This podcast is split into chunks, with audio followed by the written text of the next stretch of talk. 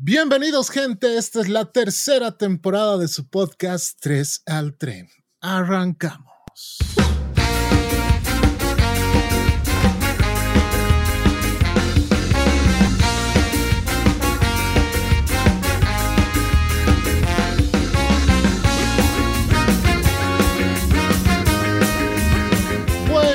Y buen rock and roll gente, es un gusto después de un buen mes de descanso para el podcast volver a sus pantallas, volver a sus celulares, volver a sus computadoras y volver a su Spotify para que puedan escuchar el mejor contenido de podcast que existe en este país. Y como no podría ser de otra manera, primero voy a presentar a uno de mis queridos amigos y colaborador, querido Juanjito. ¿Cómo estás, hermano?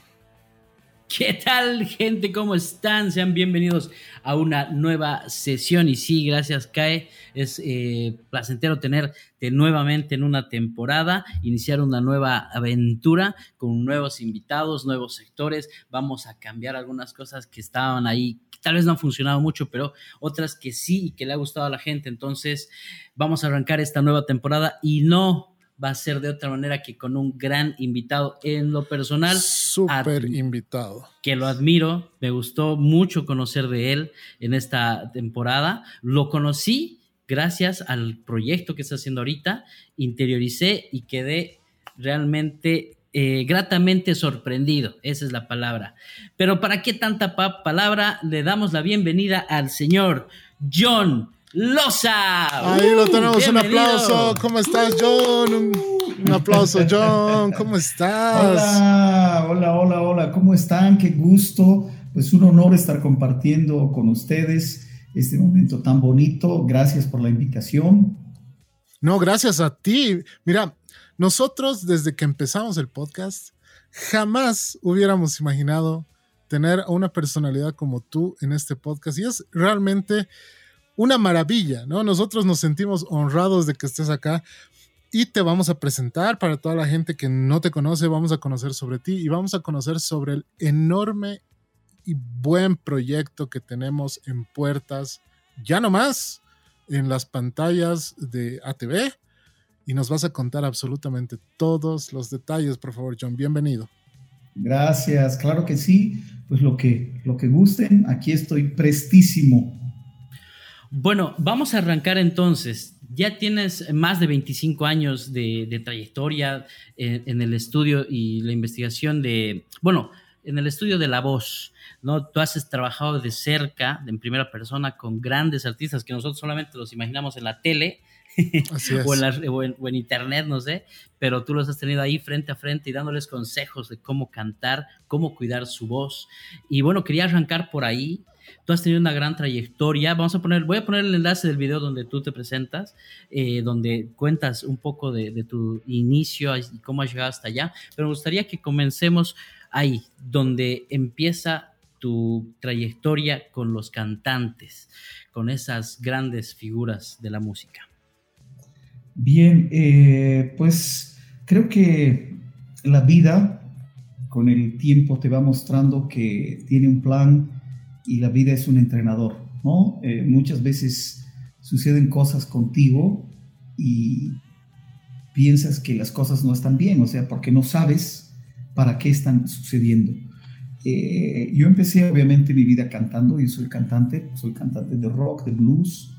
Eh, y pues tuve la oportunidad de vivir en Argentina, de hacer algunas cosas con Walter Jardino de Rata Blanca, cuando Rata Blanca estaba empezando. Eh, luego me vine por dos años a Bolivia. Acá en Bolivia eh, hice cosas con Glenn Vargas, con Martín Joffre. Canté una temporada con Lucas cuando Cristian se fue a Alemania. Eh, y bueno, pues mi vida era la voz y luego tuve que cambiarme de país, me fui a Estados Unidos y me lesioné, ¿sí? Porque nunca había tomado un entrenamiento para utilizar mi voz profesionalmente. Wow, ¿nódulos? Entonces, eh, no, ojalá hubiera sido algo tan simple como eso. De todas formas, eh, eh, pues en, otro momento hablaremos de los nódulos, porque los nódulos se producen solo en las mujeres, no en los varones. Ah, ok. Por eso cae, tiene nódulos. Claro. claro. No, no, no. Mal chiste, pésimo chiste, perdón. Está bien, está bien. Pues cada quien puede tener lo que quiera. Mientras sea feliz, lo que sea. Eso sí. ¿Y eso te pasó cuando ya estabas en Estados Unidos? Sí, cuando ya estaba en un gran momento. Eh, una noche solo se acabó mi voz en el escenario. Tomé el micrófono de la corista y tampoco sonaba. En ese momento me di cuenta que era yo. Me bajé del escenario, no me preocupé para nada. Pensé que era Superman o una cosa así. Me fui al backstage a tomar vodka y me quedé sin voz, ¿no? O sea, mi voz se quedó así. Wow. Al día siguiente, por primera vez en mi vida, fui a ver a un otorrino. No tenía idea de lo que era la vida por ese lado. Intentaron verme mis cuerdas, obviamente no habían los equipos que hay ahora en los que puedes ver con una cámara las cuerdas vocales en cámara lenta, etcétera, etcétera. Pero bueno, el otorrino me dijo, ¿sabes qué? Pues tienes una lesión que se llama XYZ, que no existe, hasta el día de hoy no existe esa lesión, o sea, me mintieron descaradamente. Sí, cualquier cosa. claro. ¿No? Para no decir, para no decir no sé. ¿Sí? Claro, claro, sí, seguro. Eh, y bueno, entonces me dijeron, mira, tu voz hablada va a regresar, pero ya no vas a volver a cantar. Y yo no quise creer, obviamente, ¿no? O sea, no fue como... Para ti, como decir, te vamos a amputar la pierna, porque tu voz era tu, bueno, de tu pasión, la extensión, ¿no? Claro, y lo sigue siendo, lo sigue siendo. Claro. Amo cantar, creo que es lo que más me gusta hacer en la vida. Entonces fui a ver a otro médico y a otro y a otro y bueno, todos me decían alguna mentira diferente. Mm. En esa condición, en ese momento, digamos, de desesperanza, pues me hablaron mucho sobre la foniatría. Y yo dije, ok, pues a ver, voy a estudiar foniatría para encontrar la solución para mi voz. ¿Se dan cuenta? O sea, no fue una vocación, ¿no? Fue, fue algo que necesitaba arreglar entonces, es lo que les decía, la vida te va entrenando con cosas que en ese momento no la entiendes. Si yo no tenía esa lesión, ahorita no estaba aquí hablando con ustedes y no hubiera tenido la experiencia de trabajar con artistas en todo el planeta. Pero eso también denota tu perseverancia y tu, tus ganas de seguir, porque cualquier persona se habría quedado con el primer diagnóstico. Qué pena, bueno, ni modo, voy a ponerme mi traje y ponerme a trabajar en cualquier lugar. Pero no, tú tuviste la valentía de buscar hasta encontrar la solución. Y el claro ejemplo de que a veces una desgracia nos trae una bendición a futuro, ¿no? Una enorme bendición a futuro. Y es increíble pensar de que después de una lesión has podido estudiar y ahora has compartido no solo escenarios, sino eh, producciones con artistas de altísimo nivel alrededor del mundo. Además, sí. Eh, sí, sí, pues eh, Mira, yo creo que en la vida es muy importante el aprender a tomar decisiones determinantes, ¿no? Eh, podía haberme quedado en el lado B del disco, quejándome y llorando. De decir, oh, cómo, Dios mío, a mí me tenía que pasar, ¿por qué a mí y yo y esto y el hijo de la tragedia? Pero en mi caso, yo quise tomar el lado A de la vida y dije, ok, pues si no saben lo que es, yo voy a encontrar lo que es. Entonces yo me especialicé eh, en un área que se llama lesiones funcionales, que en ese momento no existía ni siquiera la palabra lesión funcional, ¿sí? Entonces yo entré eh, en el área de otorrinolaringología y en el área de neurología en realidad para entender lo que funcionaba en la voz, porque todos estaban trabajando acá en la laringe, ¿sí? Pero el problema que yo tenía estaba en realidad en un patrón en mi cerebro, ¿sí? Entonces, todo tiene que ver, ¿no? Claro. Todo, todo. Pasa que el problema orgánico es así. Si una persona se queda ronca y se queda con su voz así, ¿no? Le ponemos una cámara y vemos sus cuerdas. Y en sus cuerdas podemos ver nódulos, pólipos, pseudoquistes, hemorragias cordales, eh, demás de reinque, o sea, una enorme cantidad de lesiones, pero las ves, ¿no? O sea, ves y dices, puta, ¿qué es esto? Y bueno, Viendo esa parte, esa es una lesión orgánica. Ves algunas y tienes que dar medicación, ves otras que necesitan solo rehabilitación y ves algunas que necesitan cirugía. ¿Ok? Ya. Pero en el caso funcional, tú pones la cámara en el cantante que está con su voz así y las cuerdas están perfectamente bien. O sea, están sumamente rectas, blanquitas, hidratadas, no tienen ni siquiera un leve estado inflamatorio, es decir, están perfectas. Y es ahí donde el otorrino ya no sabe. ¿Entiendes? O sea, es ahí donde dice... ¿Ahora qué hago? ¿Qué es esto? Exacto. Tú, tú estás perfecto. ¿Y por qué mi voz está ronca? Porque ahí entra eh, mi especialidad, que es la parte funcional, ¿sí? La parte funcional de la voz, que es cuando el cantante ha generado un patrón neural automático, es un poco complejo, y está generando este tipo de voz porque quiere sin darse cuenta, ¿sí? Entonces, mi trabajo es arreglarle sus cabezas más que sus voces. Tengo que arreglar sus cabezas para que sus voces regresen. Correcto. claro. ¿No? Por si no lo sabías, eh, querido John, y, me encanta escuchar todo esto porque creo que no lo sabías. Quizá, quizá alguno de tus colaboradores, quizá Lía tal vez te ha hablado un poco de nosotros. Eh, nosotros tenemos la dicha, tanto Juanjo como yo, de ser vocalistas. Nosotros, ¡Wow! No, no, no me dijo, qué lindo. Nosotros, eh, yo soy cantante desde mis ocho años de edad. Juanjo es músico, aparte es guitarrista. Los dos amamos el rock, hemos hecho una banda juntos, hemos tocado en escenarios de La Paz eh, y amamos la música. Yo me he dedicado a la producción luego de, alejarme un poco de los escenarios, pero sigo cantando y, todo lo que dices es aprendizaje puro y duro para nosotros que amamos el canto. Además que por eso asociaba ¿no? el hecho de que cuando te dicen o te dan un diagnóstico tan duro, cuando amas algo, es realmente como perder una pierna. No sabes cómo vas a lidiar con eso. Y me, y me asombra también la, la, forma en la que has buscado una solución. Junto con esa búsqueda de una solución, has desarrollado un proyecto o, o un método, más bien dicho, que se llama Revolución R. Espero pronunciarlo bien. ¿Es así? Así es, es Evolución R. Evolución R. R. ¿No? Que en realidad es la R de revolución que generó una evolución en la forma de utilizar la voz.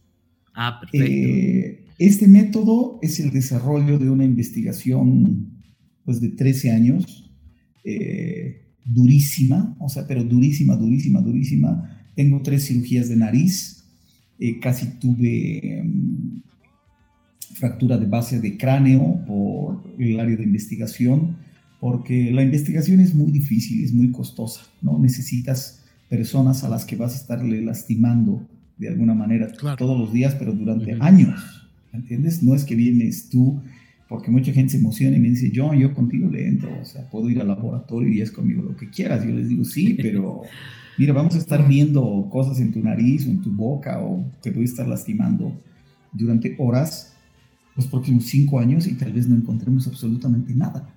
¿No? Entonces no es divertido, o sea, no es, claro, no. es como uno cree que voy a ir y uy, vamos a descubrir lo más maravilloso del universo, ¿sí?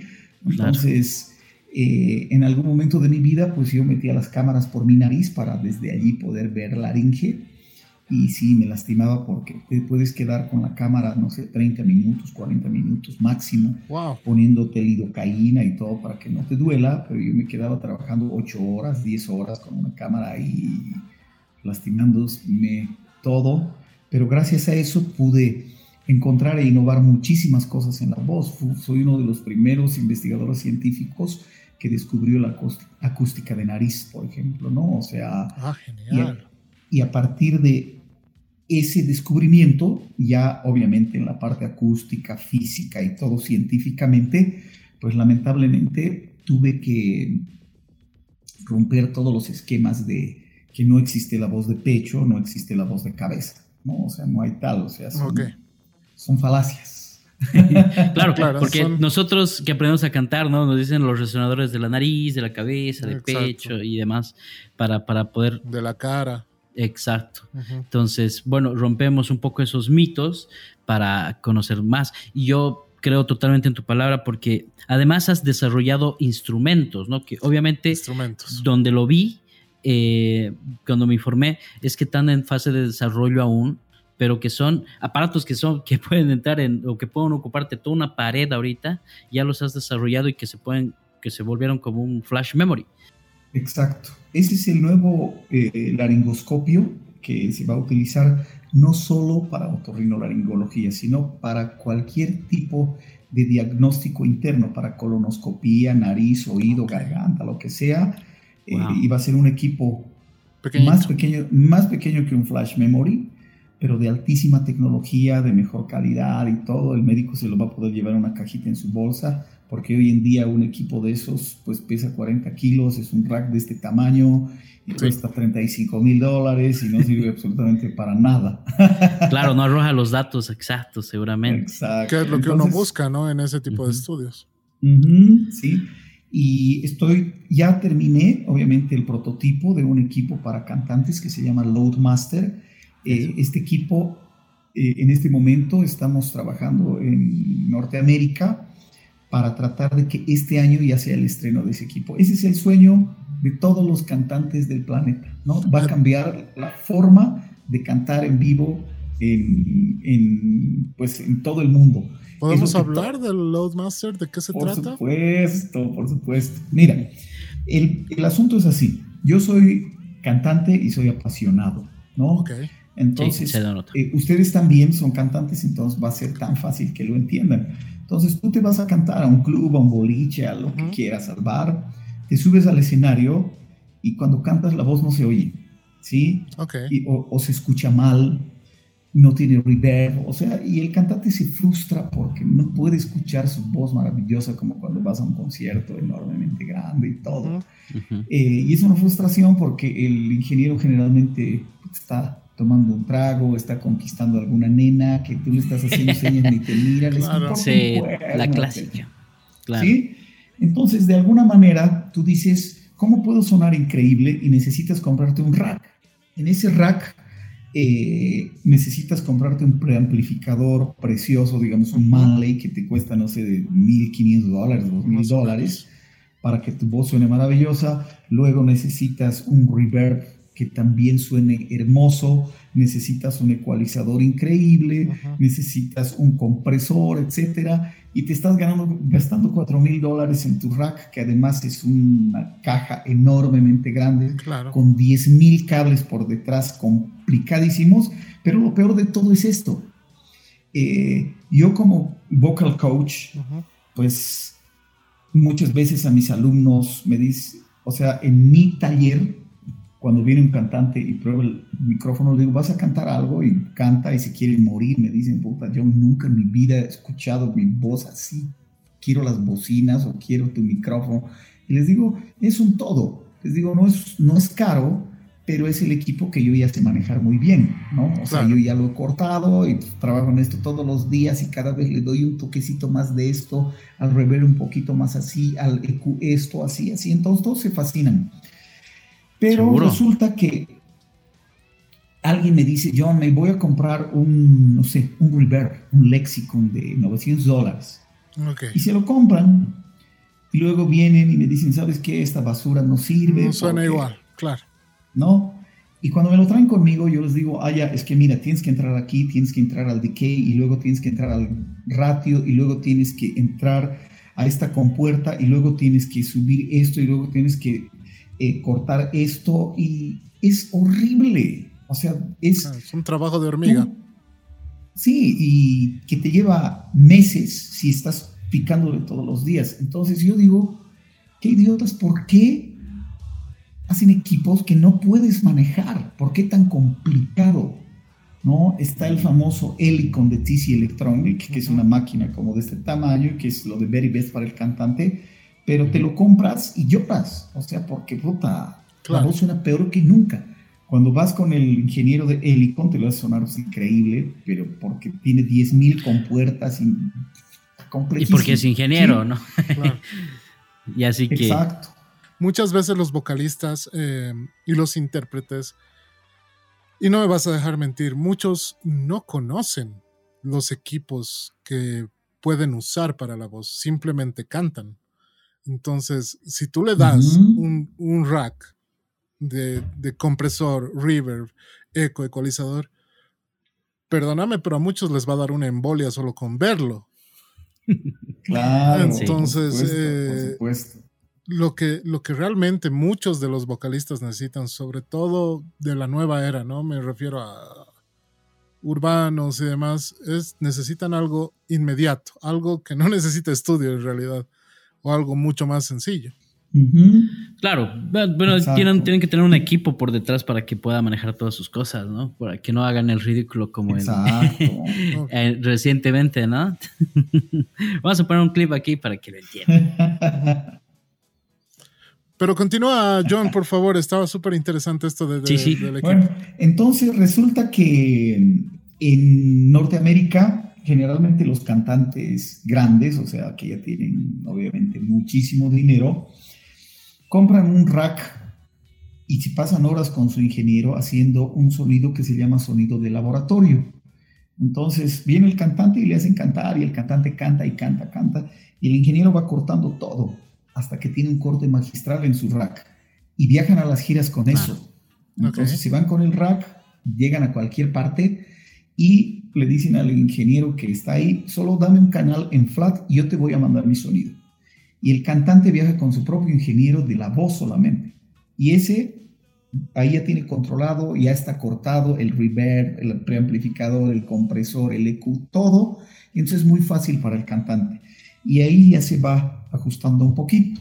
Es un equipo más gordito, es un equipo análogo digital. Tiene su pantalla igual, pero tiene unos botones pequeños análogos abajo. Okay. Ah, entonces tú en este, en este equipo eh, lo único que haces es, tiene un micrófono de altísima calidad y pones rec como el cel y te grabas cantando. I like to see you in the morning light. Y cantas tu canción, toda la canción si quieres. Una vez que, has que tienes grabado, ya no tienes que estar volviendo a probar y probar y probar y probar como te hacen cantar a 20 millones de veces. Te pones tus headphones y le pones play. Entonces, entras al botón que dice preamplificador.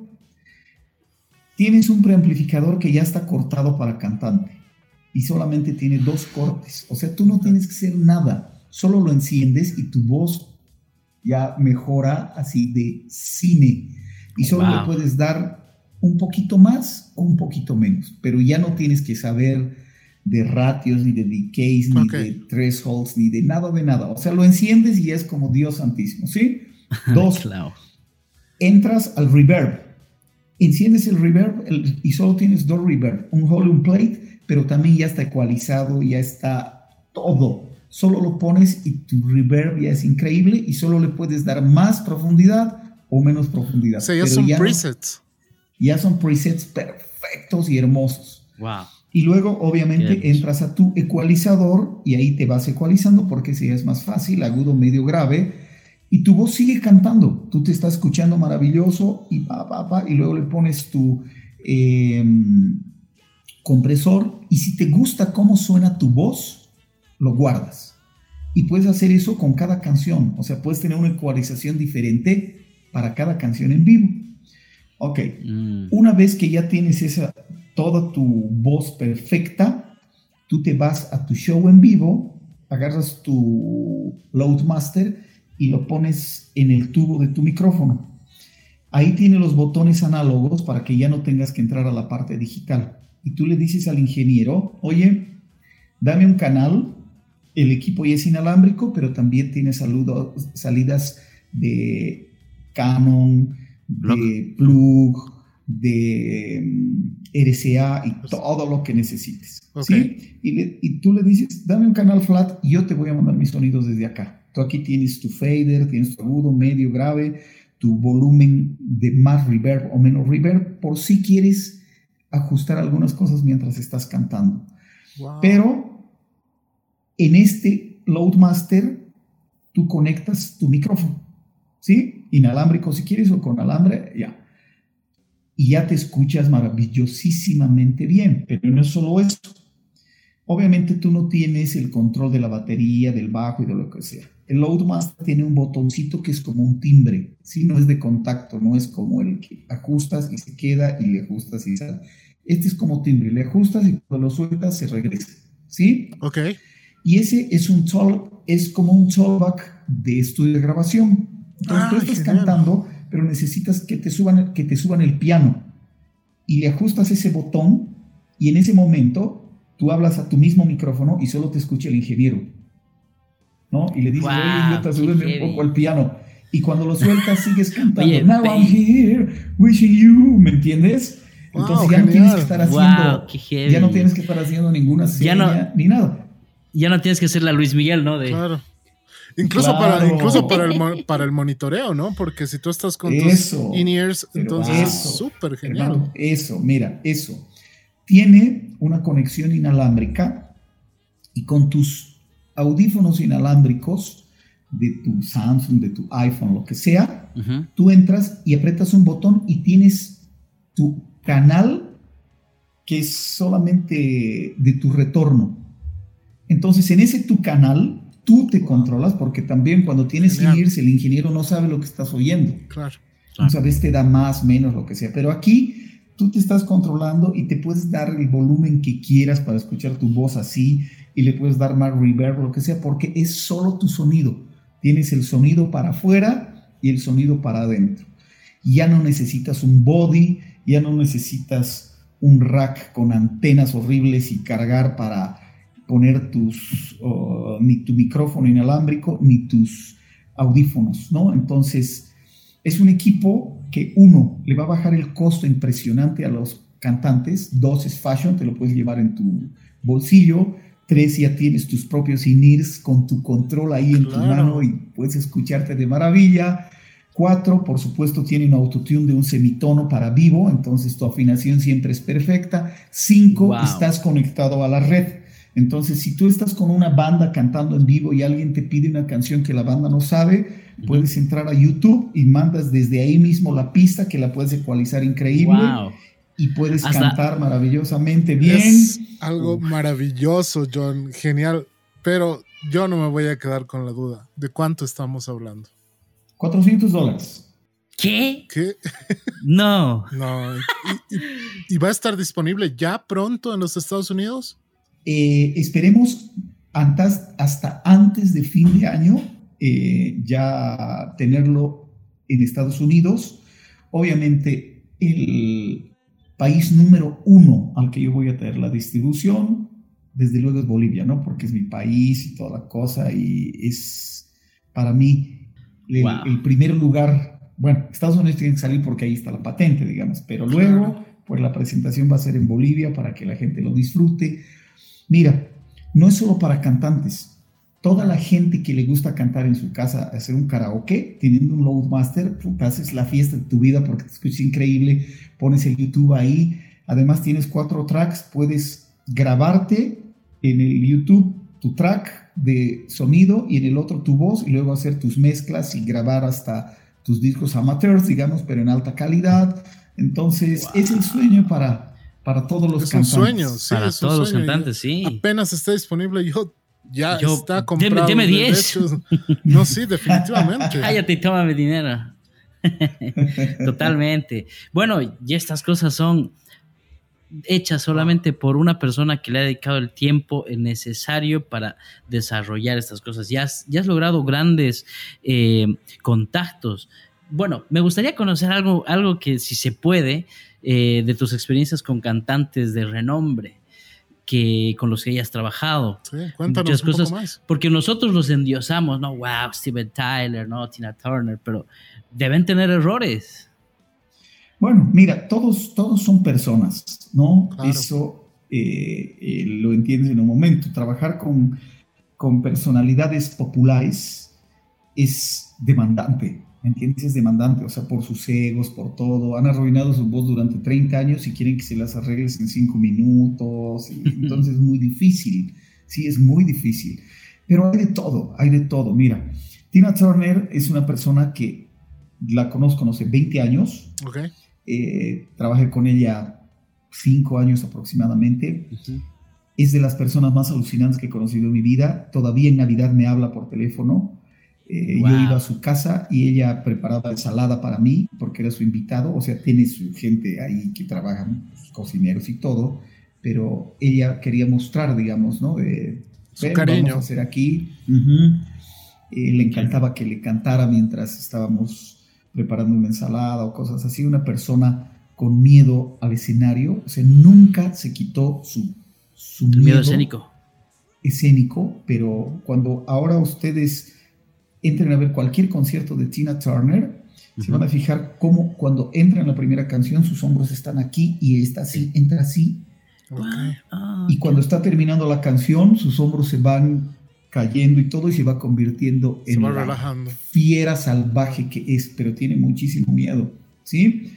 Eh, Bruce Dickinson de Iron Maiden, pues un cantante fantástico. Maravilloso. Un tipo, obviamente, extraordinariamente gólatra, narcisista, brillante como él solo. Él tiene la razón de todo en la vida.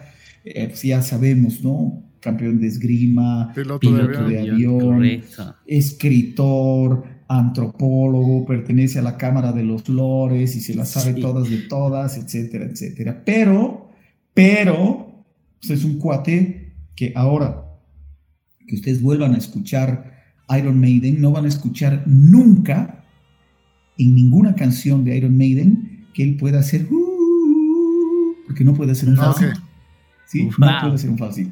Dos, él no puede cantar piano, ¿no? O sea, no puede cantar Yesterday. Ah, All my troubles seem so far away. Nunca lo van a escuchar. Entonces yo le decía, vamos a hacer Yesterday, y él cantaba Yesterday, all my troubles. Y era, no, no, no, no, no, bájame, bájame. nunca. Te subiste al cielo, Bruce. Sí, nunca pudo hacer un piano. Esa es la parte que no conocen del otro lado y dicen es el mejor cantante del mundo y todo. Y sí, pues, es uno de los mejores cantantes del mundo por su personalidad, ¿no? y en su estilo, ¿no? En su estilo, en su género musical.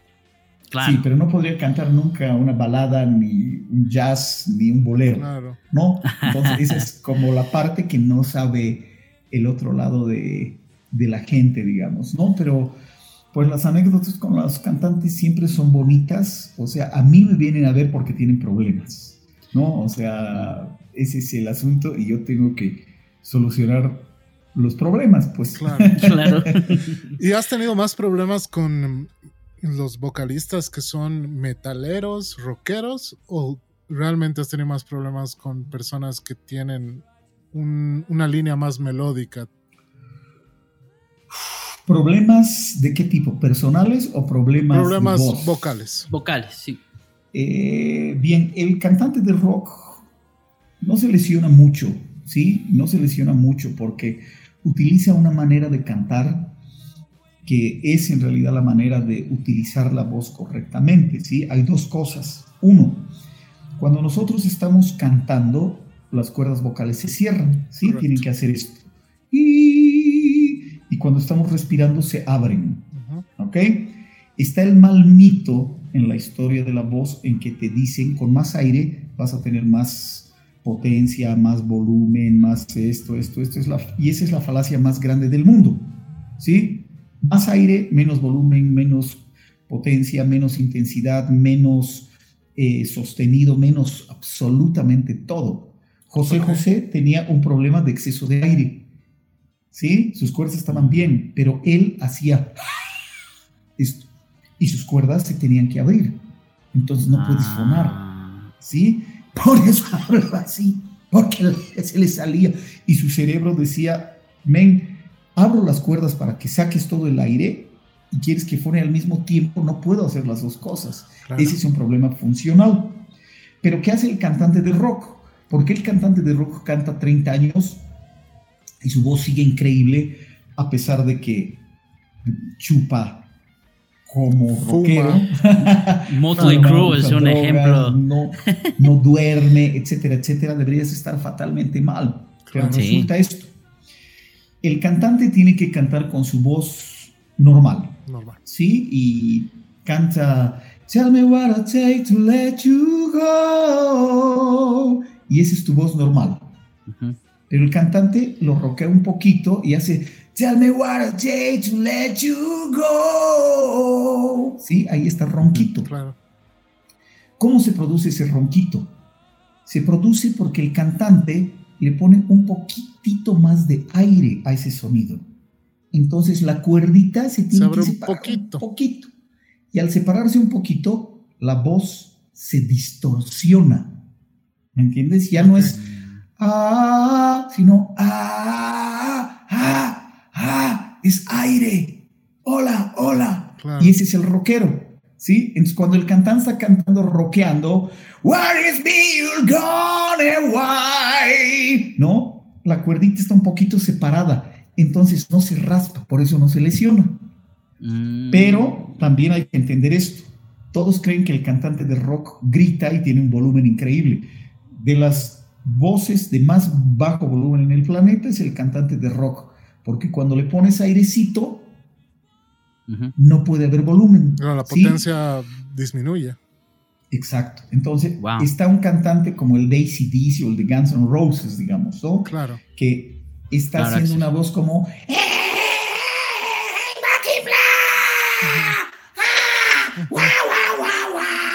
Pero ¿qué es sin el aire? Eso es.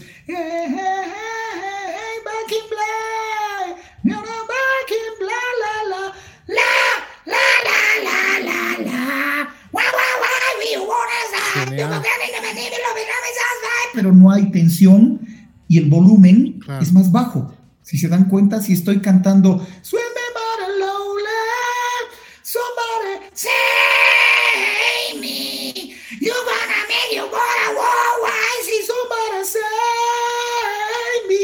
Cuando me vuelvo a mi falsito, el volumen es más fuerte porque la cuerdita está cerrando. Pero esos ah. cantantes, horrible de mi parte decirlo, lo que hacen es cantar en un falsito como un niño o como eh, el... Mickey Mouse. Mickey Mouse, exactamente. Hola amigos. Exacto, eso, Exactamente eso, solo que le ponen airecito y lo nasalizan. Entonces están Back in Black, you know I'm back in black. Y por eso cantan cinco horas, están a bajo volumen, cantando en un falsetito y las cuerdas no se están raspando, entonces no hay estado inflamatorio. O sea, es más duro cantar bolero que cantar rock, si se canta correcto.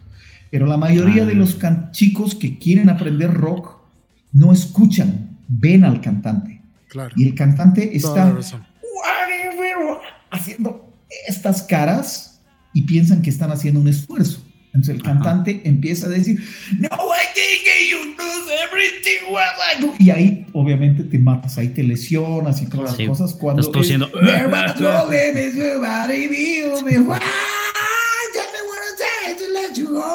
No, o sea, es como el simple y relajado. Claro. Claro, wow. Entonces podemos hablar de una técnica que se ha desarrollado para hacer este, este rock and roll? O sea, una técnica innata quizá.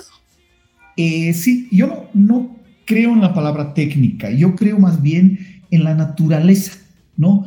El método de evolución R te enseña a volver atrás. Ok. O sea, es un método para quitar toda la parte funcional y física que no debes utilizar en tu voz. De pronto, pues una persona está hablando normal como yo, pero cuando le dicen que cante, empieza a hacer esto. La, la, la, la, la. Claro. La, la. Y dices, ¿para qué haces eso? Levanta los hombros. ¿Para qué estás metiendo más aire? ¿Para qué estás generando tensión y todo? No es necesario. Canta como estás hablando.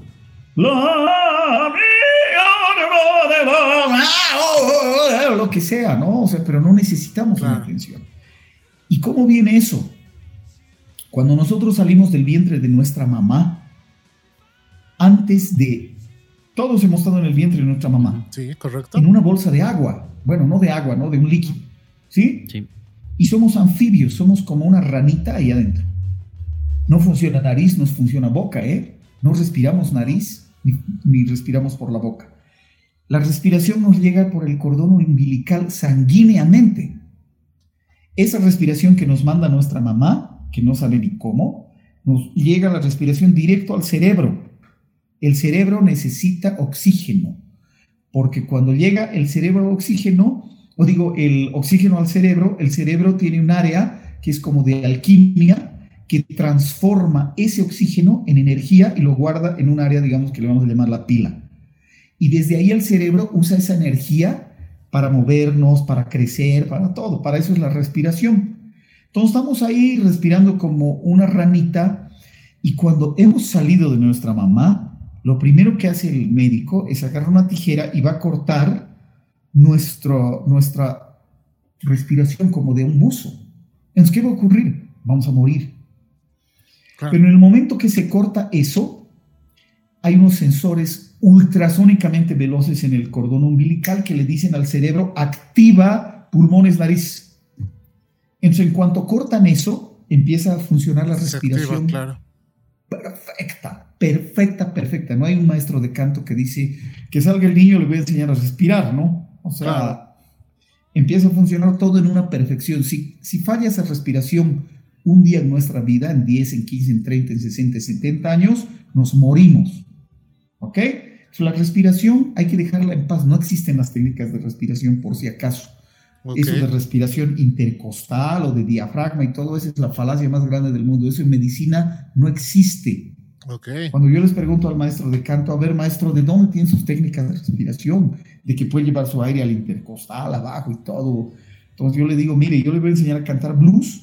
Y para cantar blues en el corazón quiero que lleve la sangre solo al lado derecho. Quiero que el lado izquierdo del corazón lo deje vacío.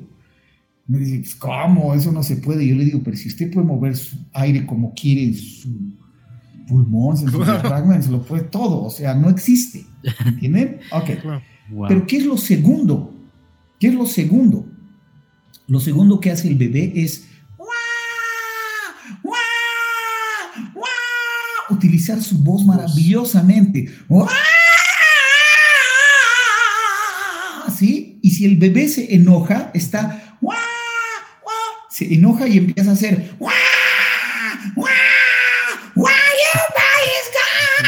o sea, el bebé ya tiene el efecto del rock. Todos los bebés son rockeros. Son rockeros. Wow. Todos los bebés son rockeros. Claro. Cuando una persona viene y me dice, yo, yo no tengo ese efecto, le digo, todos tenemos ese efecto. Cuando eras bebé, hacías ese efecto. Has modificado tu musculatura y ya no puedes hacerlo ahora. Pero cuando modifiquemos eso y regresemos al principio, como cuando eras bebé, en tu voz va a funcionar como una todo su rango sin lastimar. Completo, en todo su rango, sin lastimarte, con todos los efectos y todo, porque ya lo tenemos, o sea, ya está ahí. Sí, ya está ahí. Solo hay que detectar los problemas funcionales que hemos ido adquiriendo con el tiempo a través del oído y a través del ojo. Correcto. Mira, eh, John, yo quería hacerte una pregunta en cuanto a esto. Mira, para mí, una, uno de los, para mí, no solamente uno de los mejores vocalistas a nivel mundial, sino eh, me parece extraordinario el manejo de su voz.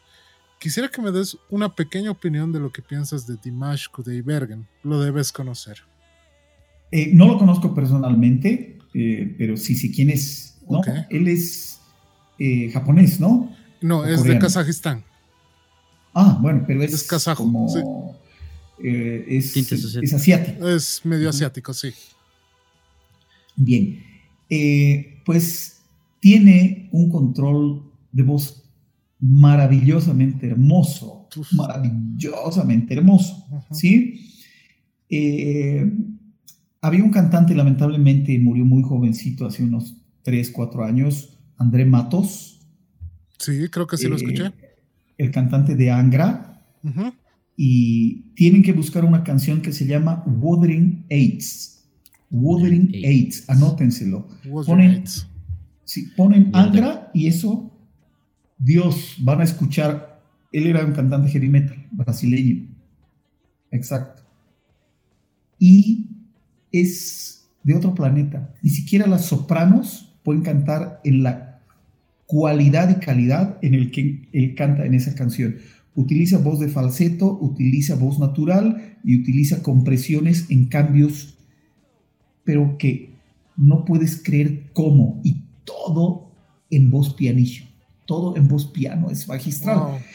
Eh, Dimash es un cantante extraordinario, pero eh, siempre hay que tener esta medida. El cantante tiene que ir más allá. Es el artista. ¿sí? Es el artista, más que la voz misma. hay cantantes que tienen voces extraordinarias, pero no te conmueven. No te transmiten. exacto, no, no son el artista. ¿sí? Bruce Dickinson es un artista, es cabroncísimo. No canta tan increíble, pero como él es así, te hace pensar que es Dios. No, ese es el artista, el que te puede generar una emoción y dices, no, yo te voy a seguir hasta el fin del mundo. Seguro. Eh, el problema de Dimash es este, que tú vas a un show y después de la tercera canción ya te quieres ir. Cambia de más. Ya no hay más. O sea... Ya lo ha mostrado todo en las primeras tres canciones. Exacto. Entonces es ya, ahora es como voz de circo, ¿no? Así, así, así, así, wow, y te mueres. Y la segunda es muy similar y la tercera es muy similar y todas son así, así. En un momento, cuando ya va a cantar una canción bonita, donde ya no hay tantas cosas y ya la gente dice, ay, ya no me gustó tanto. Mm. ¿No? Entonces, eh, sí, técnicamente a mí me parece maravilloso, pero eh, el cantante tiene que tener más una conexión personal, ¿no? Como Elvis Presley, como Michael Jackson, como esos cantantes que pues, hacían que la gente desmaye. Mm, claro, como los Beatles. Eh, como los Beatles. Paul McCartney, ¿no? Mm. John... John Lennon que hacían que la gente se vuelva loca. Totalmente. Y hasta ahorita, ¿no? Sus canciones no son pues, la, gran, este, no son estridentes, no Claro, y no eran voces extraordinarias, eran voces que, que podemos escuchar muchas veces incluso en cantantes eh, callejeros sin absolutamente ningún estudio, eh, en jóvenes. Es, y, eh, son voces que, perduran a través del tiempo por, por la conexión que tú hablas. Conexión y por la simpleza con la que han transmitido su mensaje. Bueno, a modo de, comentarles esto, han hecho un concurso por el amor de una mujer, eh, George Harrison y Eric Clapton. Eric Clapton obviamente se lo, se lo, se lo partió en ocho a, George Harrison en la guitarra, pero si ponemos en una balanza cuántas canciones conoces de los Beatles y de George Harrison contra las de Eric Clapton, obviamente la balanza se inclina para un lado. Y la verdad, la verdad, John, quedo fascinado con esto. Quiero saber más y yo estoy seguro que mucha gente va a querer saber más. Vamos a dejar el link de su canal donde cuenta más a detalle y más específicamente cada una de estas cosas, porque nos queda mucho y espero, espero pronto pese a la apretada agenda que tiene John. Quisiera hablar también de Voice Master. Este es el presidente y fundador del Congreso Internacional de la Voz.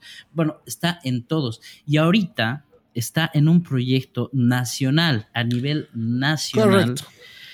Con un proyecto que va a darle la oportunidad a muchos bolivianos, compatriotas de John, poder lograr y alcanzar niveles que nunca antes se han imaginado.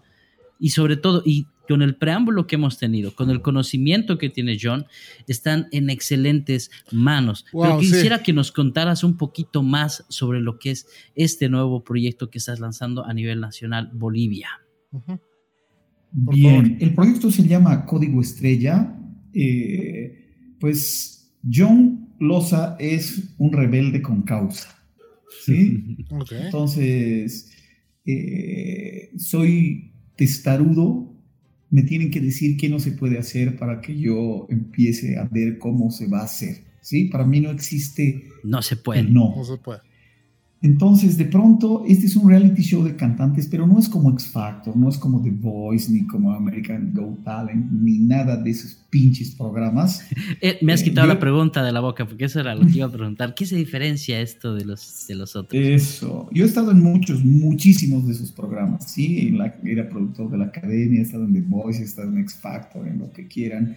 Y esos programas eh, utilizan a gente como carne de cañón, no les interesa absolutamente nada. Solo los quieren vender. como te subes, si se fijan en The Voice o todos esos programas, no pueden hablar. O sea, claro, sí, sí, te subes, cantas, te cortan las patas, o sea, te dicen que eres lo peor, te dicen que desafinas, te dicen que tu voz es horrible, te di todo y te hacen llorar y te vas. Pero no tienes opinión, no tienes nada. En este programa eh, yo, empecé haciendo el casting en los nueve departamentos, incluía el alto como un departamento más. Fue durísimo el viaje porque estábamos en una ciudad por día, entonces Correcto. sí fue, fue bastante duro. Eh, acá me dijeron, John, pero puta, tú vas a ir a cada ciudad, o sea, me dijeron, ¿sabes qué? De Sucre a lo que es Potosí, y después de Potosí a Oruro, y después de, de Oruro al Alto, y después del Alto a El La cambio Paz, de presión. es, Wow. Además es todo por tierra. Me dijeron, Agotador. "Men, no es sencillo, vas a estar durmiendo una hora, dos horas. Yo les dije, sí, pero si yo estoy diciendo que quiero generar un cambio, la única manera de tener una autoridad moral es de ir yo y encontrar a mis cantantes. ¿no? O sea, yo Wow. voy a ir por ellos, no voy a estar yo sentado en mi oficina mientras alguien más está haciendo ese trabajo y alguien que iba a tener la pasión. ¿no? Claro. Entonces, Claro, exacto. me fui, fue maravilloso, eh, me traje 20 personas. Ayer tuvimos un ensayo increíble ya para producción y todo. Todos se quedaron alucinados y me dijeron, John, ¿hasta qué van a hacer los jurados? Todos cantan maravillosamente bien. Y yo les digo, sí, los entrené dos días. No, los entrené dos días. sí, los hice anoche, ¿no? Ajá. pero- Tranquilo, Tony Stark. El asunto aquí es, este no es un concurso de canto. Ok. Esto es, estos es dos personas de cada ciudad, un chico y una chica, se van a representar a su departamento. ¿Sí? Ok. y vienen a, a una academia de alto rendimiento para transformarse en artistas. O sea, para mí la voz es el 25% en este mi programa. Pero mis artistas van a tener unos speech maravillosos, van a tener un performance increíble, van a caminar increíble, van a ver increíble, van a ser arrogantes, van a ser lo que quieran. Porque yo a mis chicos y a mis chicas les digo, ¿saben qué?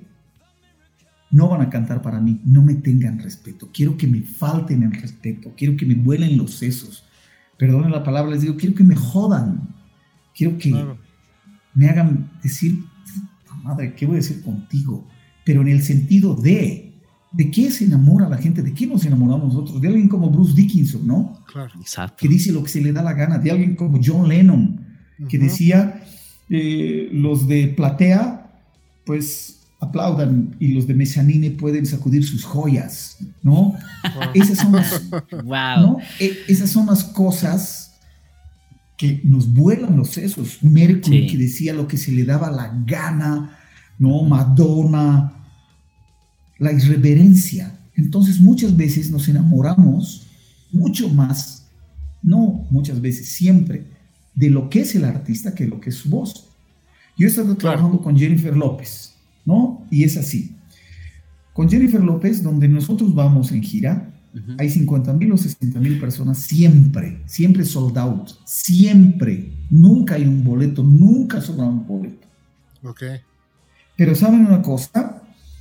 Si yo les hablo de Jennifer López, ustedes saben Claro quién que es sí. Jennifer López. Por supuesto. Pero si yo, les si yo les pregunto, tenme dos canciones de Jennifer López, no me van a dar ni una. O tal vez vez. una, Sí, sí, sí. Pero no me van a dar dos. Sí. Y el público no sabe. Y yo le pregunto y les digo, oye, ¿y por qué vas a ver a Jennifer López si apenas conoces una canción? Y dicen, no, es que Jennifer López. Claro, es el icono, Jennifer ¿no? López te regala, J. Lo. te da mucho más, te da mucho más que solo cantar. Claro.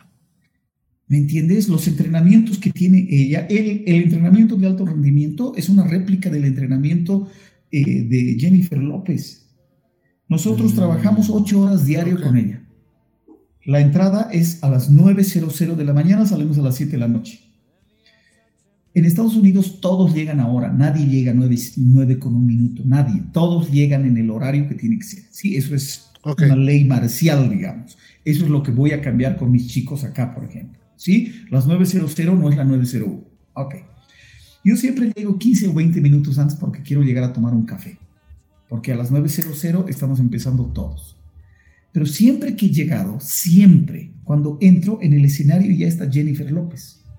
La superstar que puede despertar a las 11 de la mañana y que puede estar desayunando no sé qué en su cama y todo.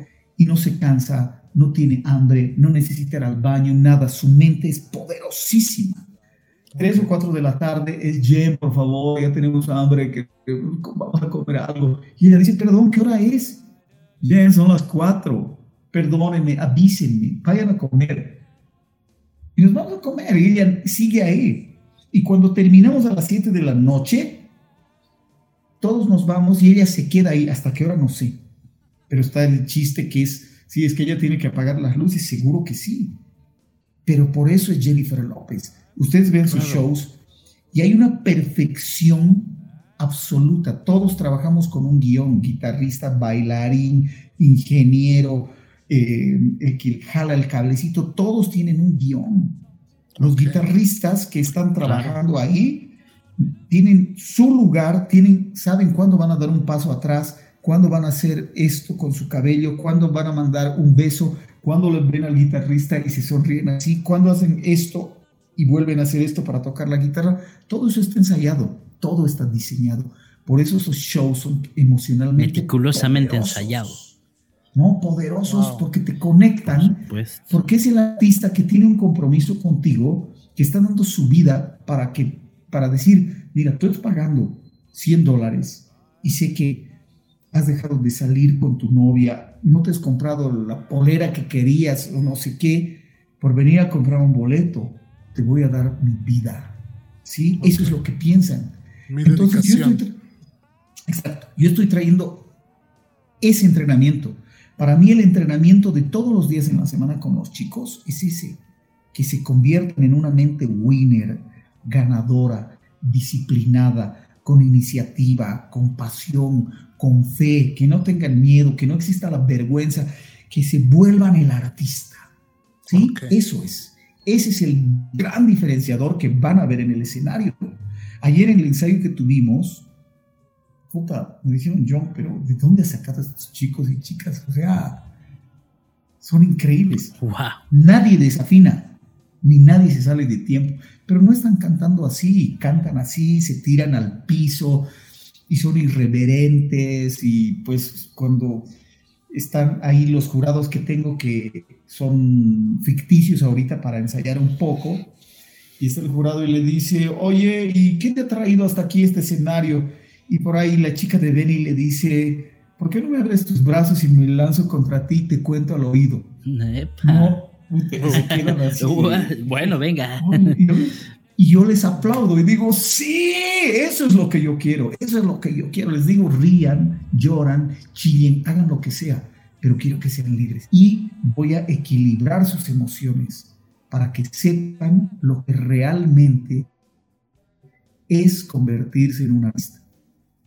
Genial, es un proyecto súper ambicioso y es un proyecto netamente novedoso para la televisión tradicional, sobre todo en Bolivia. Exacto, eso iba a decir, ¿no? Que estamos acostumbrados, perdón por la televisión tradicional, eh, a enlatados y a contenido basura, ¿no? A contenido desechable. Tenemos un podcast enterito hablando y tirándole hate a eso, así que vayan a chequearlo también. Ahí está libre. Pero es, increíble lo que, lo que estás diciendo y si, y si realmente es eh, solamente el 80% de lo que tú nos dices va a ser maravilloso, ¿no? Y ver realmente a nuevos artistas surgir y no estar con los mismos artistas en los boliches y en los lugares donde estamos acostumbrados. que, pucha, sí. Quizá va a volver, no sé, otro, otro Alejandro Delius en todos, los, en todos los boliches otra vez. No, no ya no queremos eso. no, ahora les cuento, chicos. Yo amo el hate y busco el hate. Para mí ese es el éxito. Entonces, si ustedes me tiran hate con todo el amor del mundo, yo se los voy a agradecer. ¿Me entienden? Genial. Porque si no tengo hate, no tengo nada. Si no tengo hate, no tengo nada. ¿Sí? No hay mala para publicidad. Mí el hate, no, hay mala publicidad. En principio, el, es que el hate es el único que te dice la verdad. A mí no me gusta que me digan, oh, John, brillante, increíble, eres fantástico. Y, no, cuando alguien me escribe así, me dice, ¿sabes qué? Eres un idiota por esto, por esto, por esto, por esto. Yo lo entiendo y digo, tienes razón. Estoy fallando en esto y en esto y en esto y en esto y en esto y en esto. Y digo, ¿sabes qué? Gracias. Es la mejor opinión que he recibido en mi vida. Sígueme escribiendo, por favor. un día te va a contratar como asesor. Necesito que alguien me diga que estoy mal, porque quiero crecer, ¿no? Porque no soy un tipo que me la creo y que sé todo ni nada. O sea, yo soy humilde, soy seguro de mí mismo, pero soy muy humilde y me encanta cuando me dicen, John, esto no es así, es así. Y digo, perdón y gracias, voy a cambiar, me voy a esforzar, porque quiero ser un poquito mejor mañana. Entonces el hate para mí es maravilloso. Les voy a contar algo. Ok. Algo que lo van a vivir también ustedes seguramente en algún momento. Yo tengo un método que dura cuatro horas, chicos. Ok. Dura cuatro horas, nada más. Ese método eh, yo lo diseñé en unos ocho años más o menos. Ese método funciona con un dibujo, que es un cuadrado. Si tú entiendes lo que es un cuadrado, pero así, ¿qué es esto? Un cuadrado, ok. Y si hago uno más chiquito, un cuadrado. Y si hago uno grande, un cuadrado. ¿Entiendes lo que es un cuadrado? Muy bien. A partir de entender ese cuadrado, yo le enseño a la gente la música. ¿Sí? Pero no con armonía. Entran 10 personas al taller y esas 10 personas que entren pueden tener la edad que quieran. 10 años, 15, 18, 22, 35, 65. ¿Ok? Ok. Ahora, el asunto es así. Entran y yo les digo, a la hora número 3, todas las personas que están aquí van a estar componiendo e improvisando a primer oído y a primera toma. Blues, funk, soul, rock, balada y lo que quieran, a primer oído. Ok. Y mucha gente que llega y me dice, pero yo, yo nunca he compuesto en mi vida. No conozco música, o sea, ni siquiera he agarrado una guitarra. Y yo les digo, no importa, tú eres la música, yo te lo voy a mostrar. O personas que me dicen, John, yo ni siquiera sabría cómo es un blues. ¿Me entienden? Claro. Yo les digo, no importa, no importa. Hoy, en la segunda hora, van a estar cantando todos e improvisando a primera todos. Y bueno, trabajo esas dos horas y luego empiezo, ok, te voy a poner el micrófono y voy a poner un track de una pista, de un blues que nadie ha escuchado en su vida, porque son canciones que hice yo para que no sean canciones que, ah, ya está la canción, ¿me entienden? Sí. Okay. Y están así asustados y, ay, ¿por qué yo? Yo no quiero empezar y no sé qué, ok, pero vas a empezar y ya. Y les pongo lo que quieran, les pongo un rock, ¿no? Y empiezan a cantar rock, como cantantes de rock, con las melodías de rock, en la estructura perfecta de rock, como si hubieran cantado su canción toda su maldita fucking vida. Inmediatamente les cambia soul a una balada soul y empiezan a cantar soul como cantantes de soul. Inmediatamente les cambio a blues y empiezan a cantar blues como si hubieran cantado blues con B.B. King durante 30 años. No están cantando una balada sobre una base de blues. ¿Y saben mm. qué? Empiezo a pasar uno, uno, uno, uno, uno, uno y luego ya no quieren soltar el micrófono. ya les decir, ya pasa. Porque entran en una condición emocional tan hermosa y tienen una conexión con la música que son, porque yo les enseño y les digo, mira, todos los estilos y toda la música están dentro del ser humano. Entonces les muestro en el cerebro a partir de un cuadrado cómo es y cuando despierto esa área del cerebro, lo saben todo. Nunca he tenido una persona que no lo logre. Todos lloran y todas las cosas porque me dicen, John, el soul, y les digo, a ver, ¿qué, ¿qué es el soul? Y me dicen, no, pues el soul es esto, esto, todos, y todos dicen, sí, es esto. Y el rock no, el rock es esto, esto, esto es. Y yo no les cuento, ellos lo descubren internamente. En cuatro horas todos están cantando y les digo, ok, ahora se pueden ir a Alemania, a Hollywood, a Los Ángeles, a Argentina, y se meten con una banda a un club, a un boliche, de rock, de funky, de balada, de, de lo, que, les salga de los huevos. Se suben al escenario y le digan a la banda, ustedes toquen lo que quieran, lo que quieran yo voy a cantar. ¿Entienden? Entonces, ese es uno de los entrenamientos que van a tener mis chicos. También, ya me habló una persona y me dijo, John, por favor, pero no puede ser tan cruel de solo enseñarles eso a estos 20 chicos. Exactamente. Por favor, da el taller para gente de afuera también. Le dije, organízalo y yo con todo mi corazón, con todo mi corazón. Entonces, todos estos chicos y chicas que van a ver mañana sábado en su primera gala a las 8 de la noche en ATV, van a ver gente muy jovencita que por ahí cantan reggaetón, cumbia, rock, de todo, ¿no? Pero en la gala número 4 les voy a poner bandas para que improvisen, ¿no? un pianista y lo que sea, para que la gente diga, este cuate nos está queriendo ver la cara de idiotas a todos. Todos estos conocen de armonía y han estudiado. Nadie puede subirse con un pianista, improvisar blues o jazz o funky o rock así. Nadie. A ver, los míos van a poder. Y son chicos del Alto, de Oruro, de Potosí, de Pando, de Beni. ¿Entienden? Entonces, de todos los rincones del país ese es el entrenamiento que va a cambiar las mentes. Para mí, más importante, les digo, que la voz es que cambien su mente para volverse ganadoras y ganadores. Ese es el diferenciador de Código Estrella. Y Código Estrella, como, como tú has dicho, se estrena el día de mañana. Bueno, en realidad, cuando salga este capítulo, ya, se, habrá estrenado. ya se habrá estrenado unos días antes. Y sigan apoyando este, este maravilloso proyecto, digo yo, porque es algo que realmente no hemos visto. Y no solamente eso, sino que vamos a ver a nuevos artistas que van a estar pisando los escenarios muy pronto. Ojalá que no solamente en Bolivia, sino que sea a nivel internacional.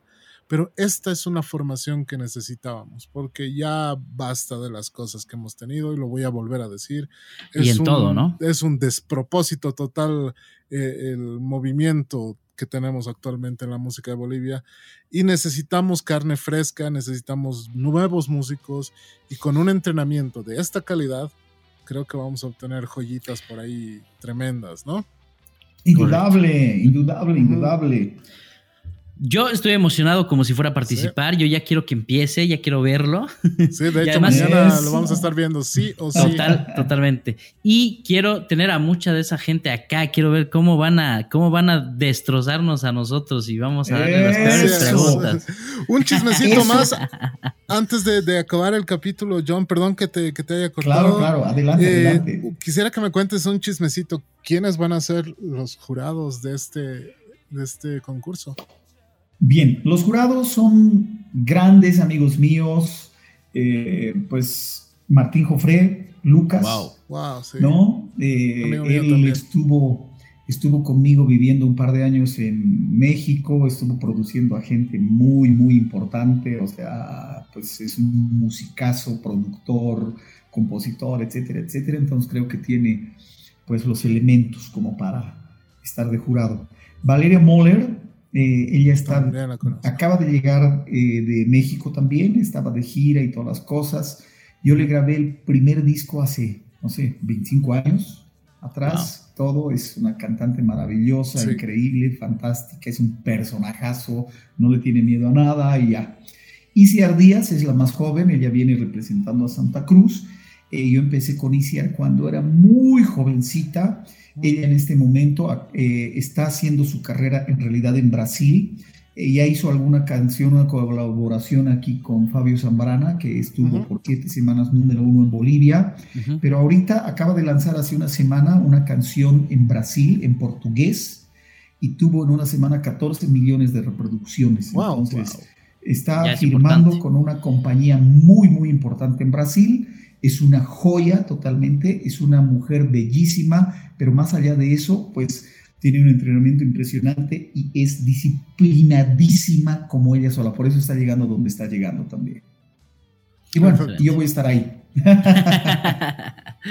el, como, el pilar principal de toda Claro, el pilar fundamental de, del entrenamiento, ¿no? Porque, a ver, si has si los jurados han tenido un entrenamiento de dos días contigo, o bueno, han tenido dos días contigo y ya están como están, no me quiero imaginar eh, que va a durar cuántos meses el, proyecto. Diez semanas, dos meses y medio. Dos meses y medio. Va a ser una locura.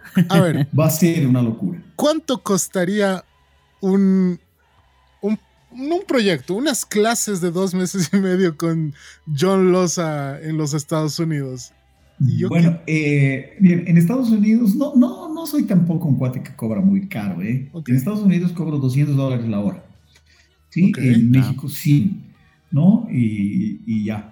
Pero no se van a entrenar solamente conmigo. Tienen maestros de interpretación, tienen maestros de yoga, tienen maestros de físico y gimnasio, tienen maestros de baile, tienen maestros de expresión escénica, tienen maestros de expresión oral, tienen cocineros, tienen una casa preciosa para vivir, salas de ensayos, eh, pues es carísimo. es carísimo. o sea, para cualquiera de nosotros, irnos a un centro de alto rendimiento donde vivamos dos meses y medio, pagan tanto coach, seguramente puta, serán 10 mil dólares al mes. Más o menos. Entonces, por lo menos. Súper privilegiados los changos. Claro, aparte luego les vamos a poner el escenario con LEDs, con luces, ingenieros, puta, iluminadores, todo. Dices, ¿dónde más? Publicistas. Todo, y todo, tienen absolutamente todo. Y los, y los chicos que los vamos a tener acá también, John, eh, entrevistándolos, escuchándolos, viendo qué es lo que nos van a decir, los vamos a tener acá en Tres al Tren. Va a ser algo maravilloso y creo que es hora de que se pongan a aprovechar esta oportunidad, ¿no? Porque los bolivianos estamos acostumbrados a decir, ah, pero va a pasar, las cosas van a estar bien. No, esa mentalidad que tú nos dijiste, desde la puntualidad hasta ser irreverente, creo que es clave para empezar una nueva generación de músicos aquí en el país. Y gracias, John, porque es, es importante que haya llegado una persona como tú a lograr esto, ¿no? Vamos a estar viendo en las semanas posteriores todo este, este despliegue de talento que tenemos en Bolivia sin conocer a estos chicos aún, porque ninguno de ellos es conocido. Ninguno, ninguno, pero ya lo va a hacer. Claro, ya lo van a hacer. Bueno, gente, dejamos todas las redes de John acá abajo para que vayan a ver sus otros videos. Tiene un canal muy bueno donde van a aprender muchas cosas, donde habla más de todos sus desarrollos y todas sus clases. Vayan, visítenlo, denle like. ¿Cómo te, ubican en, las demás redes, eh, John? Como John Loza M. Así estoy en Facebook, así estoy en Instagram y en YouTube, John Loza Lesiones, ¿no? Eh, ahí el canal está más dedicado al cantante desde la parte médica. ah, ya. Para que sepan qué son los nódulos pólipos y todas las cosas que le pasan al cantante, y que ya lo entiendan cómo es. Perfecto. Perfecto. Bueno, bueno, John, la última parte para despedirnos. Invita a toda la gente a que visiten tus redes y sobre todo que vayan a ver y vean el, el, el nuevo programa que se lanza, Código Estrella. Código Estrella. Eso es, pues eh, muchas gracias chicos por esta invitación, lo pasé sensacional. A todos sus seguidores, a todas las personas que nos ven y nos escuchan, les mando un gran abrazo, un beso con todo mi corazón, todo el amor, la mejor energía. Pues eh, si quieren vivir un poco el shock de lo que es la voz realmente, sigan mis canales, o sea, pónganse eh, su cinturón de seguridad porque si van a escuchar cosas que no son habituales pero que les van a servir porque todas están probadas científicamente y el resultado es óptimo. ¿sí? Los amo muchísimo y que sea hasta la próxima. Bendiciones totales. Muchísimas gracias, John. Ha sido un gusto nuevamente. Yo te quiero agradecer admirador personal también. Yo no he podido conocerte en persona, he podido darte la mano, hemos podido sentarnos a charlar un poco y ha sido eh, muy gratificante poder conocerte. Y eh, bueno, para toda la gente que, que, va a seguir con los podcasts, este es un proyecto que va a estar igual de la mano con John, de la mano con el equipo. Y eh, no se olviden, Spotify, tenemos Twitter, tenemos Instagram, tenemos Facebook y tenemos TikTok todos los días sacamos contenido a partir de la tercera temporada y va a seguir así hasta que se acabe el planeta, yo creo, ¿no? y más, vamos a buscar la manera de salir al aire todavía. Así es, gente, gracias por estar con nosotros y por haberse quedado hasta esta, hasta esta parte del capítulo. Mi nombre es José Roca, Juanjo Palos Cuates y nos vemos la siguiente semana en una nueva sesión y en esta nueva temporada. Gracias. Así es, Juanjito. Buenas vibras, buen rock and roll, gente. Mi nombre es Kai. Ha sido un gusto estar con ustedes esta nueva semana y esta nueva temporada. Así que será hasta la siguiente. Bye bye. ¿De qué sirve quejarse la vida? ¿De qué sirve una triste vuelve a llorar.